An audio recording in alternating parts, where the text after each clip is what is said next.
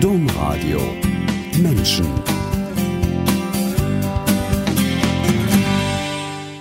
Wegwerfmenschen.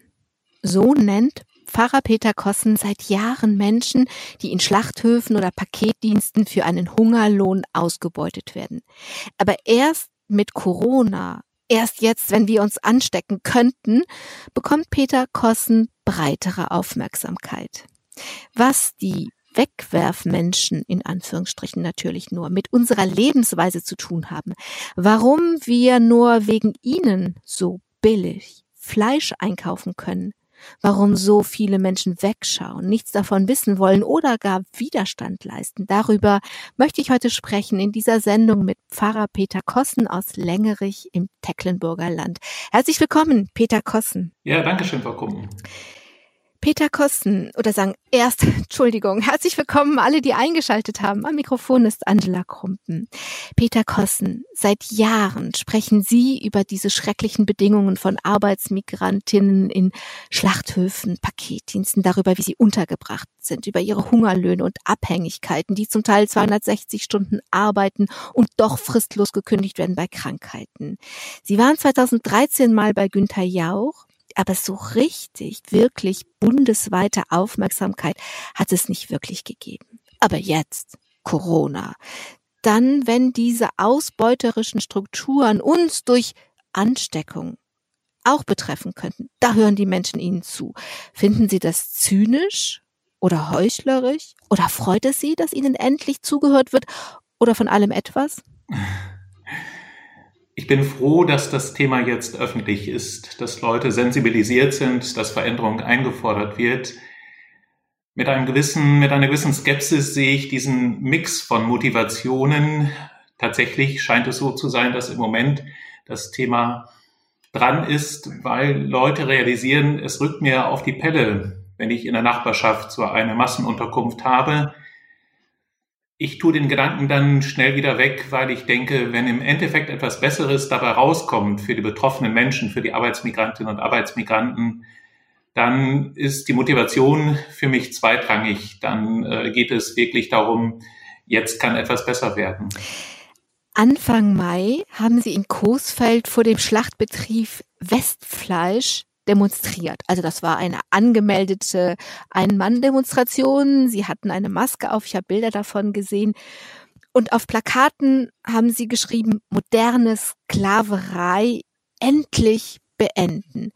Wie waren die Reaktionen? Es gab ein großes Medieninteresse, darauf hatte ich es auch angelegt. es gab auch Passanten, die vorbeikamen, manche bekundeten ihre Solidarität, Manche schauten einfach und fuhren weiter. Es gab sicher auch welche, die das befremdlich fanden oder unpassend. Also es gab viel Reaktionen.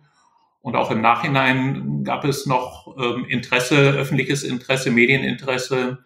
Das war mein Ziel gewesen dabei. Sie sagen, ich habe es darauf angelegt, wirklich dieses Interesse zu wecken. Wenn ich auf Ihre Wortwahl schaue, moderner Sklavenhandel, Wegwerfmenschen, ist das skandalisierend, um genau diese Aufmerksamkeit zu erregen? Oder ist das, weil es so ist? Es ist so, weil es so ist und ich scheue mich nicht, auch als Priester nicht die Dinge zu skandalisieren, weil sie wirklich ein Skandal sind. Natürlich versuche ich auch immer Gesprächskanäle zu eröffnen und offen zu halten in alle Richtungen, natürlich auch in die Wirtschaft hinein, zu Unternehmern, zu Politikerinnen, Politikern. Aber den Skandal benennen, das möchte ich schon, damit wirklich auch Aufmerksamkeit für die Wahrheit da ist, damit tatsächlich auch etwas zum Besseren verändert wird. Also ich habe jetzt beim Nachdenken und beim Recherchieren gemerkt, dass ich manche Dinge gar nicht genau weiß, was ich zum Beispiel nicht wusste.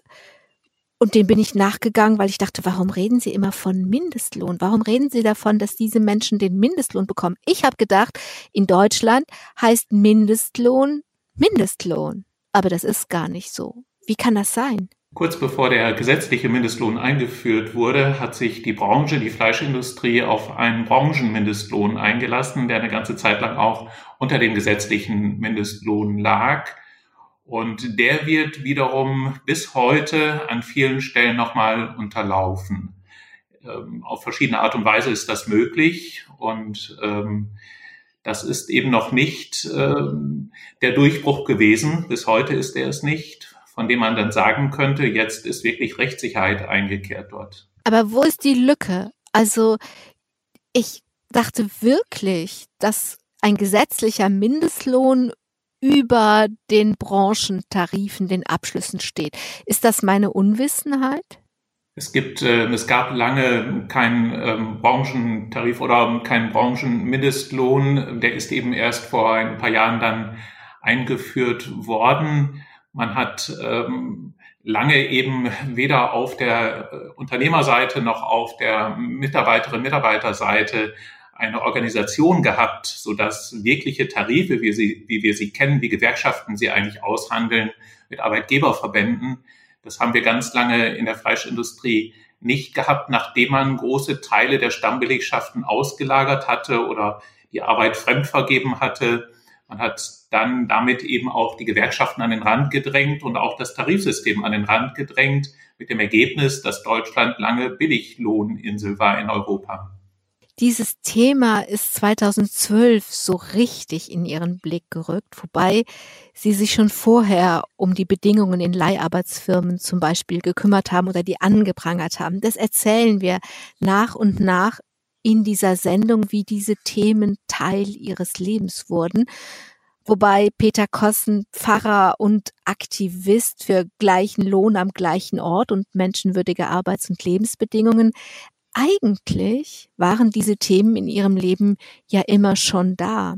Sie sind in Rechterfeld in Südoldenburg aufgewachsen und über ihren Onkel hat die Familie gesagt, der muss als Schlachter schwer arbeiten, aber der verdient auch gutes Geld. Schlachtbetriebe waren ein Kennzeichen der Gegend, in der sie groß geworden sind, oder? Ja, die Gegend, das Oldenburger Münsterland, auch das Emsland war eigentlich lange bis zum Zweiten Weltkrieg, kann man sagen, so eine Art Armenhaus in Deutschland. Es war eine ganz arme Gegend. Es gab viele Kinder, Kinderreichtum gab es dort, aber ansonsten war der Boden arm und die Leute waren arm und die Landwirtschaft und dann auch die Tierhaltung im intensiven Stil haben zusammen mit der Infrastruktur der Bahn und der Autobahn später in den 60er Jahren dazu beigetragen, dass die Region zu einem Wohlstand gekommen ist, den man heute auch sehen kann. Also die Nahrungsmittelproduktion spielt in der Region eine ganz wichtige Rolle und auch nachgelagerte Industrien, ähm, auch Maschinenbau mittlerweile, Kunststofftechnik das hat dazu geführt, dass diese Region heute tatsächlich wohlhabend ist. Es gibt dort Arbeit. Ähm, Menschen können, die meisten Menschen können auskömmlich leben. Aber so dieses Thema oder diese, diese Welt eben der Landwirtschaft äh, gehörte immer dazu, auch zu meinem Leben. Könnte Ihr Onkel noch heute so sein Geld verdienen? Könnte er nicht mehr. Es war so, dass mein Onkel auch nicht mal ein gelernter Schlachter war, der war angelernt, also jemand, der aus der Landwirtschaft gekommen war und dann in einer Schlachterei eben die Arbeit gefunden hat. Er, hat im Akkord gearbeitet und ich kann es nicht genau sagen, aber ich würde sagen, so zwischen 25 und 30 Mark hat er in der Stunde verdient damals. Das war in 70er, 80er Jahren eine ganze Menge Geld. Davon konnte man auch mit einer großen Familie leben. Das war möglich, solange man eben noch solche Leute, auch gelernte Schlachter in der Stammbelegschaft hatte und sie über Tarife und sonstige Vereinbarungen eben abgesichert waren, ihr Lohn auch sicher war. Und das hat man dann ersetzt durch atypische Beschäftigung. Atypische Beschäftigung ist was? Das ist, ähm, sind ähm, Gestaltungen von Arbeitsverträgen, zum Beispiel als Werkvertragsarbeit oder als Leiharbeit, eben außerhalb der Stammbelegschaft. Sie haben eben schon gesagt, das war ein karges Land, eins, in dem man dem Boden Dinge abbringen musste und später kam es der Wohlstand. Und sie bringen das auch zusammen mit der Mentalität der Menschen und auch ihrem eigenen, ihrer, ihrer eigenen Mentalität zusammen, denn sie sagen, so ein Boden braucht eine große Strenge auch gegen sich selbst. Das braucht auch Disziplin. Also ihr Großwerden in diesem Landstrich ist auch geprägt von Disziplin. Ja, das ähm, war so in meinem Elternhaus und sicher auch in dem Ort, in dem wir groß geworden sind in der ganzen Region. Manche Leute sagen, das ist ein evangelisch angestrichener Katholizismus und meinen damit eben diese, diese strenge, sicher auch Lebensfreude, auch eine gewisse Frömmigkeit, aber auch das Bewusstsein, dass man aus seinen Möglichkeiten etwas machen kann, aber auch machen muss. Da ist durchaus auch Lebensfreude drin. Äh, ganz stark eben auch die Disziplin, ähm, etwas zu leisten, ja, damit man sich etwas leisten kann. Also dieses, dieses Ethos so aus seinem Leben, aus seinen Möglichkeiten das Beste zu machen, das ist dort stark verwurzelt. Sie waren vier Kinder, Ihr Vater war Bahnarbeiter und Ihren Eltern war einerseits wichtig, dass Sie alle was aus Ihrem Leben machen, aber auch, dass Sie dabei niemanden übersehen. Also Ihren Eltern war es wichtig, dass ihre Kinder sich für andere einsetzen und Anwälte auch für die werden, die nicht so leicht mitkommen. Das war bei uns oft Thema. Wir, meine Geschwister und ich, hatten es insofern in der Schule leicht, als wir gut, wie man so sagte, lernen konnten und ähm, dadurch in den Schulklassen, in denen wir waren, ja auch so unsere ja, unser Setting oder wir, wir kamen eben gut zurecht in der Schule und unsere Eltern erwarteten von uns, dass die, die es in jeder Klasse gibt, ähm, in jeder sozialen Gruppe, die eben nicht gut mitkommen oder die gemobbt werden, die am Rande stehen, die nicht wirklich dazugehören, dass wir die im Blick behalten und wenn es sein muss, auch für sie Partei ergreifen. Also aufmerksam sind für sie, aber vielleicht auch an manchen Stellen äh, sie verteidigen oder auf jeden Fall mit in die Gemeinschaft hineinnehmen. Das ist bei uns zu Hause oft Thema gewesen. Ihr Bruder ist Arzt geworden. Er behandelt in seiner Praxis und bei Hausbesuchen oft Schlachthofmitarbeiter und Mitarbeiterinnen. Kann man sagen, dass Sie beide so Hand in Hand arbeiten, was das Thema angeht? Ja, wir sind ähm, auf jeden Fall mental, wir sind räumlich äh, weit auseinander, aber ähm, wir haben uns eigentlich als Kinder immer schon doch, man kann sagen, blind verstanden und uns ergänzt. Wir sind auch, auch unterschiedlich, so von unseren Fähigkeiten, Fertigkeiten her. Aber in der Ausrichtung haben wir uns oft verstanden, ohne dass wir viel reden mussten. Insofern trifft das zu. Nach dem Abitur waren Sie eigentlich schon bei der Bundeswehr gemeldet. Sie sind aber dann doch ins Priesterseminar gegangen.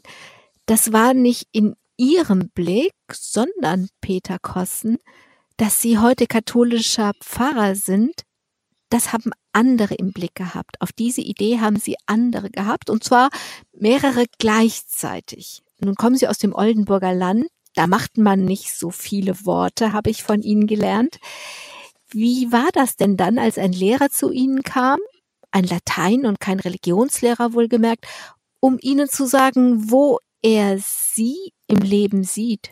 Das hat mich an der Stelle wirklich beeindruckt. Der Hintergrund war der, dass in meiner Heimatgemeinde, eine sehr kleine Gemeinde, dass er plötzlich der Pfarrer starb und wir kamen darüber kurz ins Gespräch und er sagte, Sie müssten sein Nachfolger werden. Sie sind der Richtige. Und ich war im zwölften Schuljahr oder im dreizehnten Schuljahr und hatte ähm, das nicht erwartet. Also ich, ich mochte diesen Lehrer, ich schätzte ihn sehr ähm, als Pädagogen, als Lateinlehrer und er sprach mich so unvermittelt darauf an. Es hatten andere auch schon, wo es irgendwo, wo ich gedacht habe, merkwürdig, merkwürdig. Aber bei ihm war mir das doch irgendwie, ähm, ja, ist mir das im Nachhinein wichtiger geworden oder gewesen, so dass ähm, diese Rückmeldung ähm, von ihm, gerade von ihm zu bekommen. Warum? War das wichtiger? Also Sie haben zum Beispiel erzählt, dass eine Mitarbeiterin aus der Bücherei das auch unvermutet zu Ihnen gesagt hat? Da auch. Äh, vielleicht waren die Leute, die das unvermutet gesagt haben, ähm, mir gesagt haben, nochmal wichtiger. Ähm, es gab eine Reihe Leute, die das genau von mir erwarteten, vielleicht auch, weil ich aus einer kirchlichen Familie komme, weil zu der Zeit in 80er Jahren das Thema Priester werden vielleicht nicht ganz so exotisch war, wie es heute ist. Und ähm, ja, manche sahen das dann irgendwo in einer bestimmten Linie und dachten, der kann das wohl machen. So ist ja auch ist auch okay, aber bei manchen Menschen ähm, war mir der, der Hinweis noch mal wichtiger, weil das für mich eine innere Auseinandersetzung ja auch bedeutete. Ich war ein wirklich guter Schüler, ich hatte ein gutes Abitur, konnte mir verschiedene Berufswege auch gut vorstellen. Und insofern war es schon ein Ringen, so ein inneres Ringen. Äh, was ist jetzt mein Weg? Was will ich nach dem Abitur anfangen? Was will ich versuchen? Wenn Sie mit den Augen von heute gucken, also stellen Sie sich vor, Ihnen würde dieser jugendliche Abiturient Peter Kossen bewegen. Können Sie diesen Blick von außen heute verstehen? Ja, also doch. Ähm, ich würde es, glaube ich, dann auch äh, jemandem, wenn ich den Eindruck hätte, jemandem auch Mut machen dazu, ähm, diesen Weg zu versuchen oder jedenfalls so diese Fragen zuzulassen. Und ähm, ich glaube, ich ja, würde das auch ähm, tatsächlich nochmal bestärken. Das ist ja auch ein Plädoyer dafür, also wenn uns jetzt Menschen zuhören und die junge Menschen angucken und irgendwie eine Idee davon haben, was im Leben gut zu ihnen passen könnte, das diesen zu sagen. Wir schrecken da ja eher eigentlich vor zurück, um zu sagen, nein, die sollen nicht beeinflusst werden, die sollen das alles selber finden. Aber es ist eigentlich ein Plädoyer dafür, das jungen Menschen zu sagen, was man in ihnen sieht. Ja, ich glaube, dass das wichtig ist und dass junge Menschen, wenn man das so pauschal sagen will, auch heute die ähm, Freiheit haben, auch die innere Freiheit haben, zu sagen, das kann ich mir überhaupt nicht vorstellen, das, das kommt gar nicht in Frage. Ich habe auf meinem Weg gemerkt, äh, dass natürlich auch Zweifel zwischendurch waren und die Frage, bin ich da auf dem Holzweg und äh, da waren mir immer wieder Hinweise von Menschen, die das von außen mich angeschaut haben und gesagt haben, entscheiden musst du selbst, aber ich habe ein guten, gutes Gefühl dabei bei dem, was du machst und bei dem Weg, den du gehst. Das hat mir doch auch in der Entscheidung letztlich doch ein ganzes Stück weitergeholfen. Und insofern denke ich, können wir jungen Menschen auch mit so einer Rückmeldung helfen. Also es ist ja mal ein Zusammenspiel von Faktoren, so große Entscheidungen zu treffen und das kommt das Außen, da gibt es ja aber das Innen und sie haben sich viel auseinandergesetzt, sie haben viel gelesen. Und wichtig war, dass sie zum Beispiel Adolf Kolping als Porträt, als Biografie für sich entdeckt haben. Das hat sie sehr fasziniert. Was daran? Vielleicht so diese Herkunft, ähm, die Startbedingungen, die der Junge und dann der junge Mann und der Handwerker Adolf Kolping hatte, die ja ganz anders waren und nichts deutete ursprünglich darauf hin, dass er so einen Weg würde nehmen können. Vielleicht auch, dass aus seinem Leben noch viel mehr geworden ist und er viel mehr hat bewegen können, als er das selbst äh, geahnt hat, ähm, also selbst irgendwie für ihn denkbar war. Er war aufmerksam für die Not seiner Zeit und er war mutig genug, etwas zu versuchen, um dieser Not zu begegnen, um sehr konkret ähm, Menschen zur Seite zu stehen. Darin liegt auch ein Protest gegen bestehende Verhältnisse und zugleich eben die Sorge oder die, die Fürsorge für Menschen, die unter die Räder geraten sind. Das fand ich wirklich ähm, ja, faszinierend. Und das ist ja gar nicht so weit weg von dem, was Sie heute machen. Sie haben gerade gesagt, aufmerksam genug sein, um die Not zu sehen, den Mut zu haben, zu protestieren für die, die unter die Räder kommen. Das ist doch eigentlich eine exakte Beschreibung von dem, was Sie für die Arbeitsmigrantinnen machen. Ja. Tatsächlich ging es Adolf Kolping ja auch für, um Menschen, die, ähm, ja, damals nannte man sie Handwerksgesellen, aber das waren Arbeitsmigranten und in der beginnenden oder dann auch schon weit ausgeprägten industriellen Revolution gerieten diese Männer waren es ja damals hauptsächlich ähm, unter die Räder und wurden ausgebeutet, landeten auf der Straße, gingen buchstäblich daran kaputt. Und manchmal versuche ich heute auch so für Kolping-Menschen, die es ja heute immer noch gibt, ähm, die Parallele aufzuzeigen und, und zu sagen, lasst uns heute eben schauen und heute eben so im Sinne Adolf Kolpings ähm, agier, agieren und reden. Und ja, ich sehe da durchaus Parallelen, ja.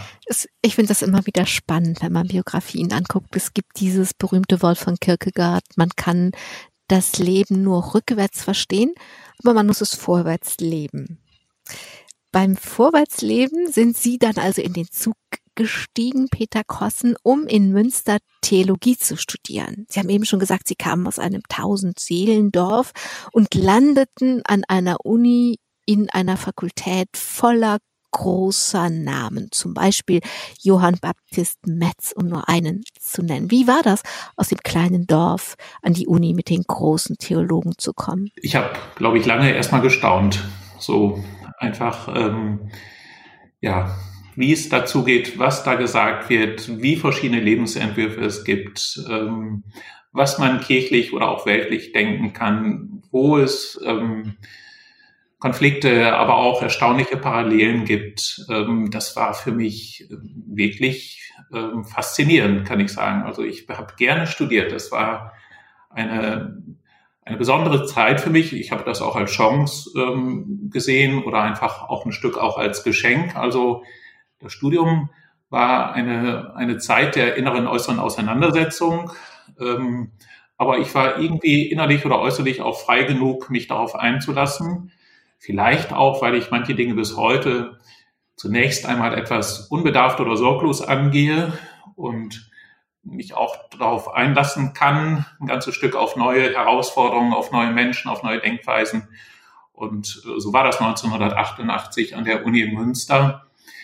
Ähm, das war ein ganz neuer Kosmos für mich. Also ich fand es wirklich, ähm, wirklich faszinierend. Aber sie mussten sich auch strecken. Entweder kamen die Studenten damals mit oder eben nicht. Und sie haben gesagt, ich war in einer guten Schule, aber Philosophie zum Beispiel, Adorno oder Habermas, das haben wir nicht gemacht. Das musste ich mir dann selber irgendwie drauf schaffen. Ja.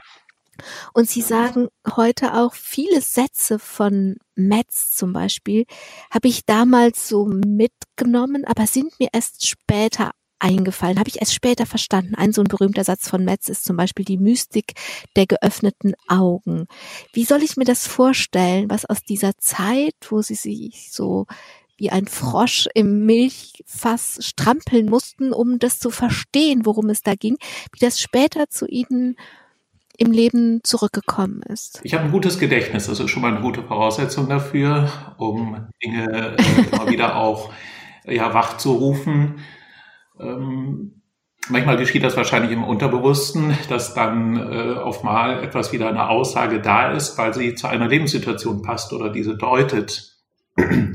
Und das ist mir tatsächlich ähm, öfter passiert. Während des Studiums, ähm, als ich mich dann auch so reinarbeiten, reinknien musste und wollte, hatte ich äh, Kommilitonen, ähm, die in dem einen oder anderen Fach und Thema viel, viel stärker drin waren.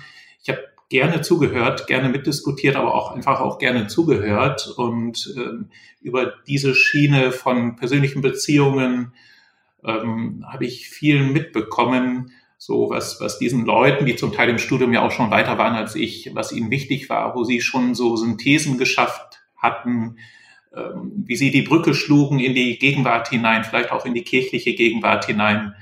Und ich meine, dass ich davon sehr profitiert hätte, das ist dann später dann wieder in, in der Arbeit, ähm, in der Pastoral ähm, dann wieder an manchen Stellen hochgekommen oder wieder wach geworden, weil es eben meinen Blick geschärft hat oder ich Dinge nochmal auch ins Wort bringen konnte, weil mir diese Verstehensmuster, Deutungsmuster noch ähm, präsent waren.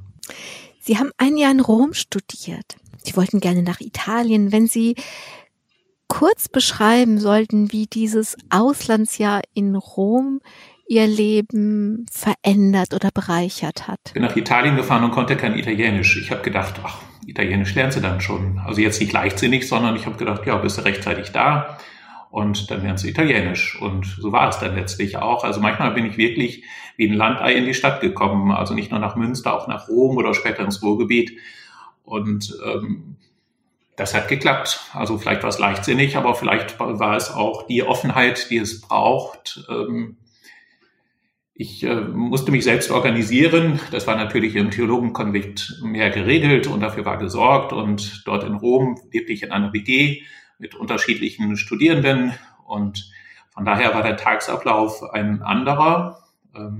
Auch an der Universität ging es anders zu, aber ich war in einer Weltstadt. Das interessierte mich auch historisch, aber auch einfach die Kunst, die Gegenwart, ähm, natürlich die Weltkirche und das hat doch meinen Blick sehr geweitet. Ich habe dann relativ schnell auch einigermaßen Italienisch gelernt und habe dann Kontakt gefunden zu Studierenden aus eigentlich der ganzen Welt, die sich dort ja auch finden, aus Afrika, Lateinamerika, aus Asien.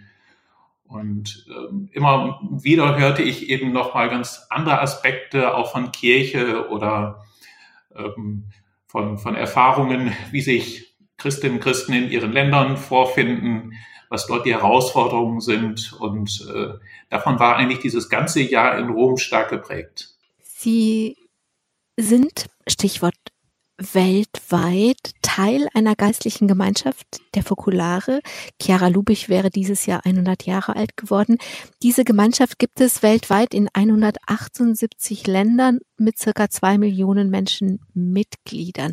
Warum sind Sie einer von diesen zwei Millionen? Der Untertitel ist Bewegung für eine geeinte Welt und dahinter steht das Bemühen, für die Einheit zu leben.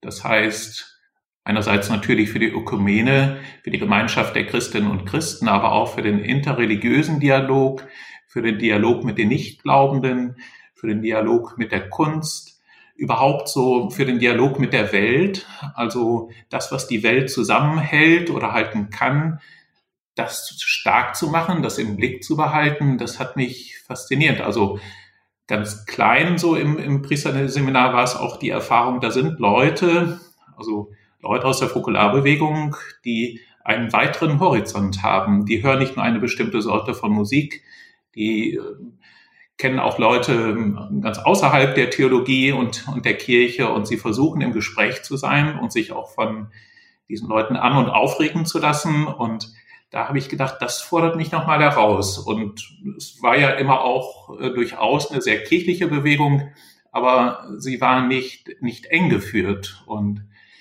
ähm, ich fand das wichtig und gut und ähm, anregend, eben zum Beispiel das Gespräch mit den Muslimen oder das Gespräch mit den Buddhisten. Ähm, also wirklich in der Welt zu stehen, ähm, durchaus verwurzelt zu sein in der Kirche im christlichen Glauben, aber auch den Kopf frei zu haben ähm, für das, was Menschen heute bewegt, für Politik, für soziale Fragen, aber eben auch für so Dinge wie, wie Kunst. Nach dem Studium gab es ganz unterschiedliche Stationen. Es gab Recklinghausen, da haben Sie ein langes Sozialpraktikum gemacht, was Teil Ihrer Ausbildung war. Dann waren Sie Kaplan in Nordwalde und Münster. Dann sind Sie Pfarrer in Emmerich am Niederrhein geworden. Und das können wir jetzt nicht alles im Einzelnen angucken. Was wir aber angucken können, sind Ihre Predigen an diesen Orten.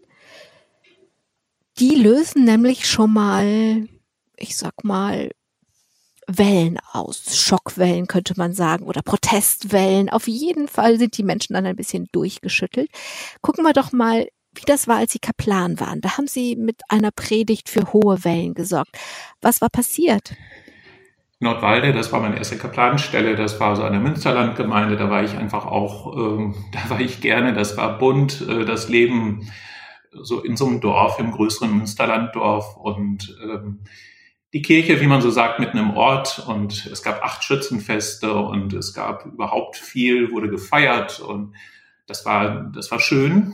Und ich sah auch, es gab manchmal so einen merkwürdigen Wettbewerb, auch in der kirchlichen Jugendarbeit, in der Kirchengemeinde. Der stärkste und der tollste ist der, der am längsten steht, wenn gesoffen wird. Und da habe ich gedacht, nee. Also ich hatte auch andere kennengelernt, Leute, die das eben nicht so mitmachen konnten oder wollten die aber eher so im Hintergrund standen.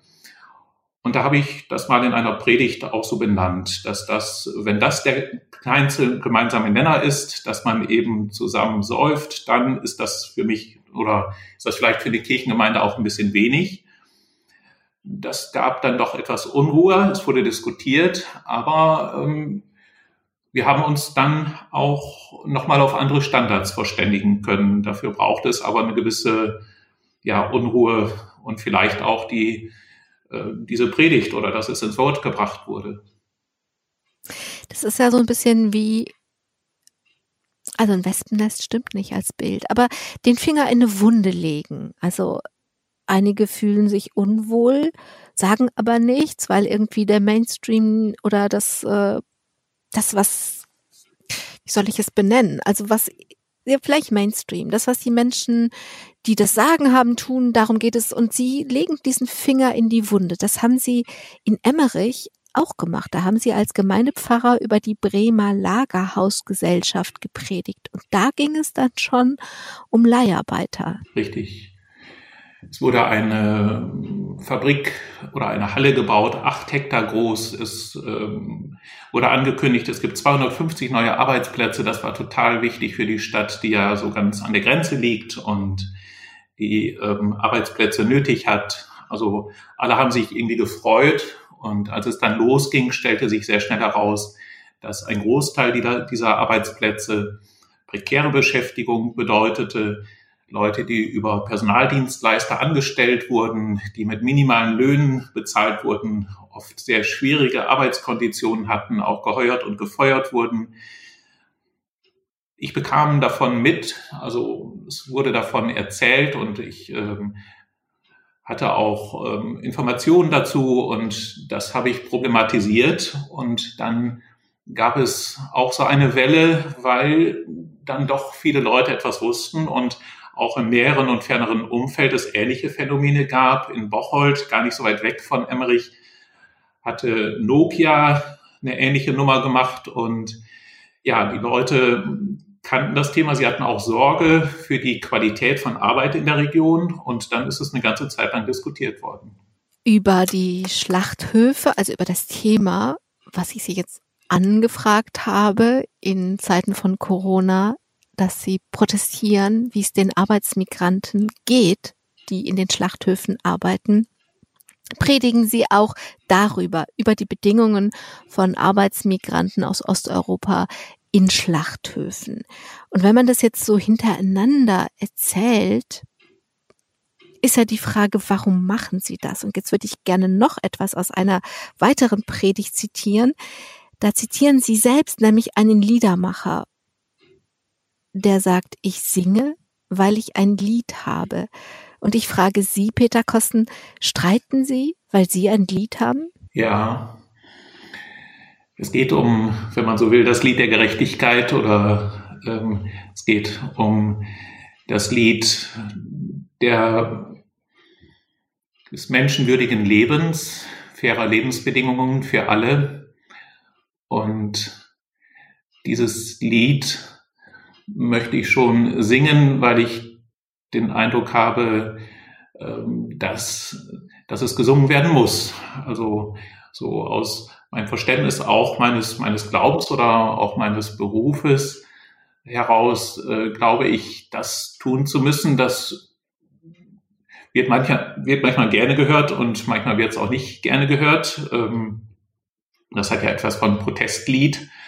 Aber ähm, gerade in der Arbeiterbewegung oder auch in der Friedensbewegung sind es immer wieder Lieder gewesen, die die Menschen bewegt haben und die sie auch eben aufgerüttelt oder ermutigt haben, ähm, aufzustehen, sich zu widersetzen. Und insofern möchte ich dieses Lied schon gerne singen. Wenn man so singt, wie Sie dieses Lied der Gerechtigkeit singen, dann müssen Sie mit vielen Reaktionen klarkommen. Sie haben nach einer Predigt zum Beispiel mal ein geköpftes Kaninchen vor Ihre Haustüre gelegt bekommen.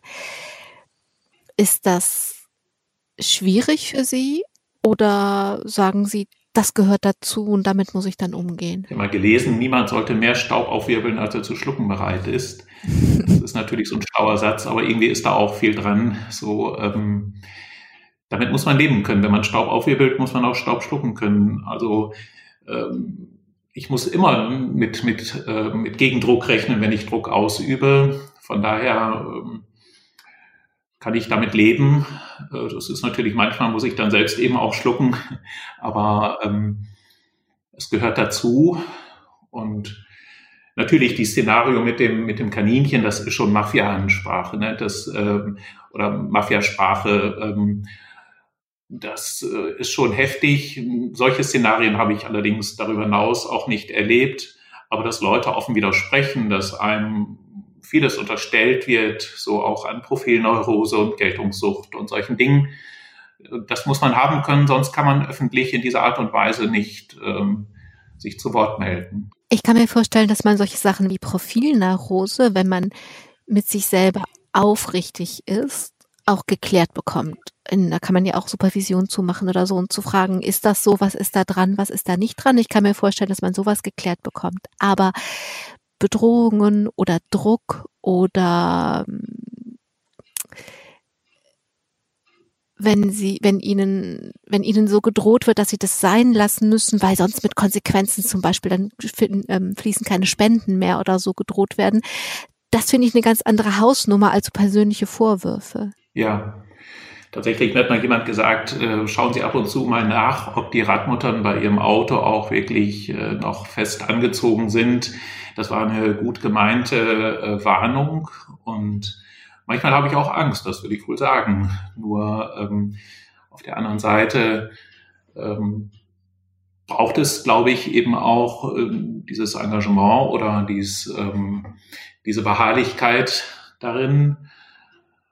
Es gibt eben auch einen, einen Druck, der manchmal auch, auch schwer auszuhalten ist. Ähm, von, von innen sozusagen aus dem System Kirche oder auch von außen. Ähm, ja, äh, man kann auch an den Punkt kommen, wo man für sich sagt, so, da ist, ist eine Grenze erreicht. Also mein Bruder ist Familienvater, er ist äh, niedergelassener Arzt, äh, nur so als Beispiel, der muss natürlich nochmal für sich nochmal anders schauen, äh, was, was er verantworten kann und äh, was er riskieren will, als, als ich es muss. Da muss man für sich individuell und, und sicher immer mal wieder neu äh, eine Entscheidung treffen, wie weit man da gehen kann. 2012 sind Sie Vertreter des Bischofs geworden, also Teil einer Verwaltung. Da wollten Sie nie hin, aber nun waren Sie mal dort. Und da haben Sie nicht nur externen Ärger bekommen, sondern auch internen. Der Zielkonflikt war natürlich, wie könnte es anders sein, das Geld. Denn Fleischfirmenbesitzer oder Unternehmer sind ja auch Spender. Was war der Konflikt? Ich war eben im Oldenburger Land in meiner Heimat. Dort gibt es eine eigene kirchliche Verwaltungsstruktur und ich war stellvertretender Leiter dieser Struktur, also eine, eine Art Ordinariat. Dort ist die katholische Kirche ja so mittendrin, kann man sagen, auch äh, sicher wirtschaftlich mittendrin, so in den Themen. Ähm, Landwirtschaft und auch überhaupt so einer doch ähm, sehr, sehr progressiven wirtschaftlichen Entwicklung. Ähm, und wenn dann ein Kirchenmensch sich hinstellt und das in Frage stellt, diese Wertschöpfungsketten oder ein Teil davon, und das dann eben auch ähm, Unternehmer betrifft, die vor Ort wohnen, möglicherweise katholisch sind und vielleicht auch der Kirche gegenüber sehr großzügig sind, dann ähm, ruft das auch Reaktionen hervor ähm, von den Angesprochenen, aber eben auch innerhalb der kirchlichen Verwaltung, die dann alles andere als begeistert sind. Dahinter steckt ja eine große Frage. Also es hat ja auch zu persönlichen Konflikten geführt. Und wenn ich zum Beispiel auf die USA schaue, wo man diese Entwicklung ja schon weit vorangeschritten sehen kann, wie sich eine Gesellschaft spaltet, weil sie sich über bestimmte Themen nicht mehr einigen kann. Und diese zwei Lager betrifft dann ja am Ende auch eine Familie oder einen Freundeskreis. Und bei uns, finde ich, hat das auch schon angefangen, spätestens mit Pegida und der AfD, wo einfach in Familien oder Freundeskreisen Dinge ausgespart werden. Jetzt mit Corona ist, hat sich das nochmal verschärft. Ich finde das wichtig zu gucken oder sie zu fragen, wie machen sie das? Dass sie einerseits die Dinge nicht unter den Teppich kehren, einfach aussparen um des Lebensfriedens willen und andererseits aber sich nicht spalten lassen. Dafür braucht es, glaube ich, ähm, auch eine Aufmerksamkeit für die jeweils andere Seite in einer Diskussion, in einer Kontroverse, die Bereitschaft, ähm, miteinander zu reden, die Dinge auch von der anderen Seite oder von mehreren Seiten her zu betrachten. Ähm, auch der Versuch, möglichst dicht am Thema und möglichst nah an der Wahrheit zu sein. Dafür braucht es immer wieder das Zugehen, das Initiative zugehen jetzt von meiner Seite auf, auf verschiedene Gruppen, auch auf vermeintliche Gegner. Ähm, es braucht sich auch das Ausloten von, von, von Gemeinsamkeiten oder wenigstens von Lösungsansätzen. Wie kann das aussehen, wenn es jetzt um die Situation von Arbeitsmigranten geht? Wie kann denn eine faire Gestaltung von Vertragsverhältnissen, von Arbeits- und Lebensbedingungen denn aussehen? Ähm, dazu gehört auch, dass ich immer wieder in Diskussionen, in Vorträgen, Diskussionen sage, die Kirche muss da ihre eigenen Hausaufgaben auch machen und muss da auch im eigenen Laden aufräumen unter dem Stichwort Outsourcing und Tariftreue oder Treue zum dritten Weg. Ähm, es braucht da sicher ähm, so auf, auf den Eindruck, jetzt meinetwegen der Menschen, die mit meiner Position nicht einverstanden sind, dass ich aber ernst zu nehmen bin oder dass ich ähm, überzeugt bin davon oder dass man sich jedenfalls auseinandersetzen muss, auch mit meiner Position, damit wir eine Basis haben, miteinander ähm, im Gespräch zu bleiben oder immer wieder neu miteinander ins, ins Gespräch zu kommen. Das Schwierige ist ja jetzt im Fall von Christen auch noch, dass wer es ernst meint, sich auf das Evangelium bezieht und dann wird man ja ganz irgendwie im Kern angegriffen. Also wenn ich mir jetzt vorstelle, dass Unternehmer die soziale Verantwortung wahrnehmen, die von sich das Bild haben, dass sie gute Menschen, gute Christen sind, die Verantwortung wahrnehmen, bekommen von ihnen gesagt, also wie du mit den Menschen aus Osteuropa umgehst, das geht so nicht mit dem Evangelium zusammen. Das ist dann schwer, sich auch nur anzuhören geschweige denn sich damit auseinanderzusetzen. Ja, also dahinter steht ja auch, ich möchte eigentlich den meisten Menschen ähm, das unterstellen, dass sie ähm, einmal von der Welt gehen wollen und sagen können wollen, ähm, ich habe was aus meinem Leben gemacht, ich habe auch etwas Gutes gemacht, ähm, ich habe nicht auf Kosten anderer gelebt. Ähm, grundsätzlich möchte ich das eigentlich allen Menschen, die ich so kenne, unterstellen, dass, dass sie das wollen. Und umso mehr muss es ihnen wehtun, wenn ich das, das Gegenteil behaupte oder wenn ich, wenn ich äh, so wesentlich Dinge in, in Frage stelle von unternehmerischem Handeln. Allerdings bei der Thematik und ähm, bei den Formen von, von Ausbeutung, die mir da begegnet sind, bei dieser brutalen Art des Umgangs mit Menschen, da kann es für mich in dem Sinne keine Kompromisse geben, dass ich das irgendwie verharmlose oder irgendwie gutheiße oder da versuche, hm, da so Mittelweg äh, zu gehen. Dafür kenne ich dann doch mittlerweile zu viele Biografien und, und weiß, was das mit Menschen macht. Und ich kann nicht darauf warten, dass in 10 oder 15 Jahren vielleicht der Rechtsstaat oder der Markt oder wer auch immer die Dinge geregelt hat, damit die Menschen dann wirklich hier gut leben und arbeiten können. Bis dahin sind mehrere Generationen von Arbeitsmigrantinnen und Arbeitsmigranten verschlissen und darauf kann ich nicht warten und deswegen ähm, muss ich, meine ich, an der Stelle das auch den Verantwortlichen, auch der Öffentlichkeit zumuten, die Dinge so zu benennen, wie ich sie wahrnehme, wie ich glaube, dass sie sind. Vielleicht machen wir das an der Stelle auch ein bisschen. Muten wir ein bisschen wirklich zu, unter welchen Bedingungen diese Menschen leben. Ihr Bruder, das habe ich in irgendeinem Interview gelesen, sagt, zu ihm kommen Frauen Ende 20 und er denkt, die sind Ende 50. Die Menschen sind erschöpft und verbraucht. Wie leben und wie arbeiten die? Beispiel in der Fleischindustrie direkt, also in der Schlachtung und Zerlegung von Tieren, was immer eine schwere Arbeit gewesen ist, eine belastende Arbeit, äh, finden wir Frauen und Männer vor, die dort eben 10, 11, 12 Stunden am Tag arbeiten unter extremen Bedingungen, weil sie eben dort den ganzen Tag Tiere töten müssen, weil sie schwere Kisten schleppen, weil sie bei minus 10 Grad, 12 Grad arbeiten. Hm, Menschen, die sechs Tage in der Woche arbeiten, weit über 200 Stunden im Monat, und dann ähm, in eine Unterkunft kommen, in der sie oftmals nicht wirklich sich erholen können. Mein Bruder spricht oft davon, dass ein Grundproblem ist, die Leute können nicht regenerieren. Sie kommen nicht zur Ruhe dort, wo sie hausen, weil es wirklich auch nur eine Behausung ist, ohne Intimsphäre, ohne Möglichkeit des Rückzugs oder eben auch sich zu erholen. Und in der Kombination so der Arbeitsverhältnisse dieser äußerst schweren Arbeit mit dieser äußerst primitiven, gesundheitsgefährdenden Unterkunft ähm, zeigen oft schon junge Menschen Phänomene ähm, von langjähriger schwerer Arbeit, also wirklich, äh, dass sie aufgebraucht sind und auch so wirken. Ähm, das ist eben ja die Wirklichkeit. Das sind keine bedauerlichen Einzelfälle, sondern das hat Struktur und das betrifft mehrere Zehntausend und mehr Menschen. Im Nordwesten alleine sicher 40.000 Menschen. Weiteres Beispiel, mein Bruder berichtet immer wieder von Leuten aus Ausstallkolonnen. Das sind die, die so einen Putenstall oder einen Hähnchenstall dann leer machen. Wenn die Tiere Schlachtreife haben, werden sie oft nachts eingefangen im Stall und in Kisten gestopft und die Kisten werden auf LKWs geladen. Ähm, die, die Puten, also die Truthähne, haben ein Schlachtgewicht bei Schlachtreife, ich meine, von 22 Kilo.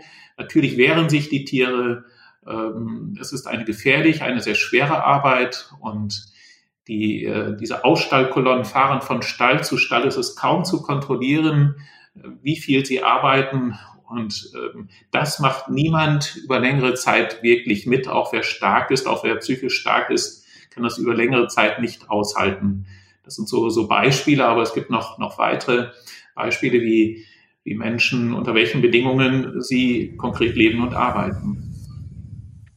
Und das tun sie jetzt natürlich, wo wir Corona in der Welt haben. Das geht ja nicht weg, auch ohne dass sie Masken haben, ohne dass sie Abstand halten können. Was noch dazu kommt, das sage ich jetzt vielleicht einmal nur, wenn diese Menschen krank werden, werden sie sofort fristlos gekündigt. Und dann haben sie gar nichts mehr. Jetzt ist das eins, uns zuzuhören und das alles ganz schrecklich zu finden. Und wer jetzt sich gerade Unternehmer ist, denkt, ach, diese gierigen Unternehmer und ist das alles schrecklich? Das ist das eine. Aber das andere ist die Frage, was wir alle damit zu tun haben. Und Sie haben mal den Satz gesagt, wir schaffen uns edle Grills an, aber die Wurst darf nur 80 Cent kosten. Das geht nicht. Und das ist der Punkt, wo wir mit im Spiel sind. Es ist auch die Frage, was ist uns das wert? wenn das Kilo Fleisch billiger ist als das Kilo Klopapier, um es mal etwas polemisch zu sagen, dann ist etwas schief. Aber genau das ist der Fall. Und die Frage ist, was uns gute Lebensmittel wert sind, was uns Gerechtigkeit wert ist, was uns die Menschen wert sind, die hierher kommen, um eine schwere Arbeit zu machen, die viele andere nicht tun wollen. Sind wir bereit, diesen Wert durch den Gegenwert zum Beispiel des Geldes, auch unserer Wertschätzung, unserer Anerkennung zu belohnen oder eben den Preis auch dafür zu bezahlen? Sind wir bereit, uns die Frage zu stellen, wer eigentlich, bin ich bereit zu fragen, wer meinen Lebensstil bezahlt? So, bin ich das im Großen und Ganzen selbst oder zahlen andere meinen Lebensstil und vielleicht auch die, eine gewisse Geizmentalität?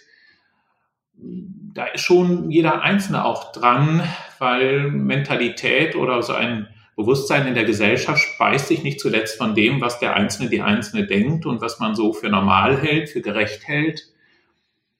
Also da ähm, sind wir einzeln schon auch gefragt, die Gesellschaft insgesamt auch, was sie eben dafür tun will, dass, dass die Menschen, auch die Arbeitsmigrantinnen und Arbeitsmigranten hier unter würdigen Bedingungen leben und arbeiten können.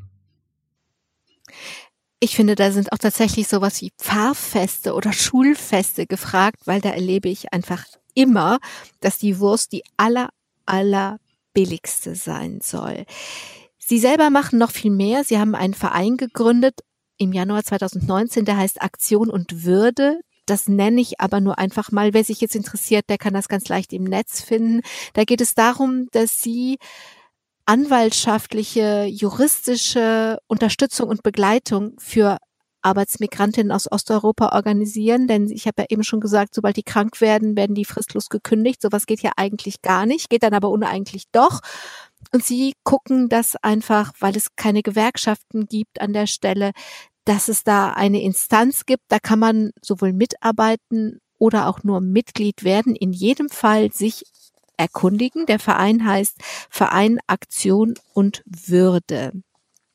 Ich würde gerne noch ein bisschen bei dem Thema, was ist es uns wert, bleiben, auch mit Blick auf die Zeit nach Corona. Da wird ja immer gesagt, was bleibt. Wir werden lernen, dass wir anders und besser leben. Ich bin da so ein bisschen skeptisch.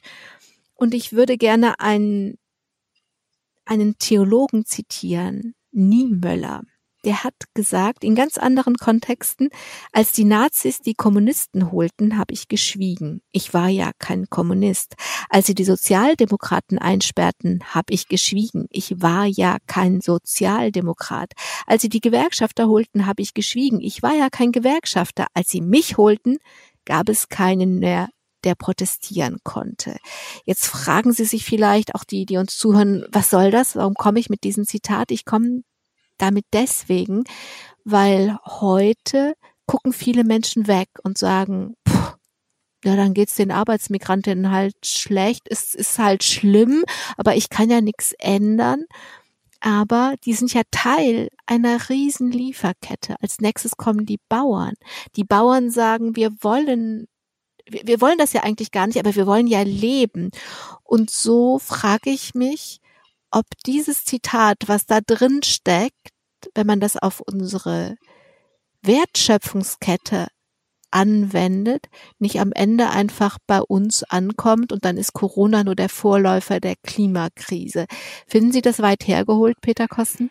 Nein, ich glaube, dass dahinter die Frage nach der Bereitschaft zur Solidarität steckt.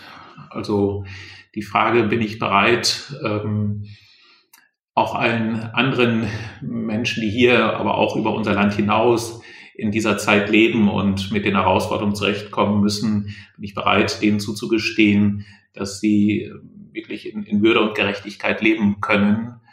Das ist natürlich erstmal ein weites Feld, aber ähm, ich glaube, dass die Corona-Krise uns dazu zwingt oder uns wenigstens dazu einlädt, ähm, den Blick da zu weiten und ähm, zu überlegen, was ist denn das, das, das Grundgesetz oder was, äh, was ist die Haltung, die es braucht, um eben nach dieser Corona-Krise ähm, mit den Herausforderungen, die uns bleiben werden über Corona hinaus, wie der Klimawandel, wie der Nationalismus, wie der Hunger in der Welt oder andere Themen, damit umzugehen.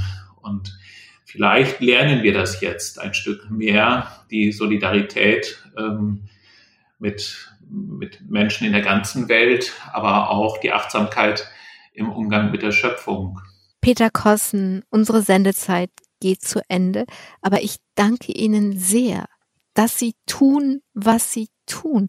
Sie sagen, ich kann nicht warten, ich kann nicht schweigen, ich muss jetzt das Lied der Gerechtigkeit singen, weil die Menschen leiden jetzt. Ich danke Ihnen, Sie haben mir viele neue Sachen erzählt und vielleicht unseren Hörern und Hörerinnen auch. Und ich wünsche, dass es kein vielleicht ist, dass es nach Corona vielleicht, dass wir lernen, sondern dass wir lernen. Von Ihnen können wir lernen. Ich danke Ihnen und wünsche von Herzen, dass Sie gehört werden. Ich danke allen, die eingeschaltet haben. Am Mikrofon war Angela Krumpen und ich wünsche uns, dass wir Menschen wie Peter Kosten erst zuhören und dann was ändern. Machen Sie es gut. Domradio Podcast. Mehr unter domradio.de slash podcast.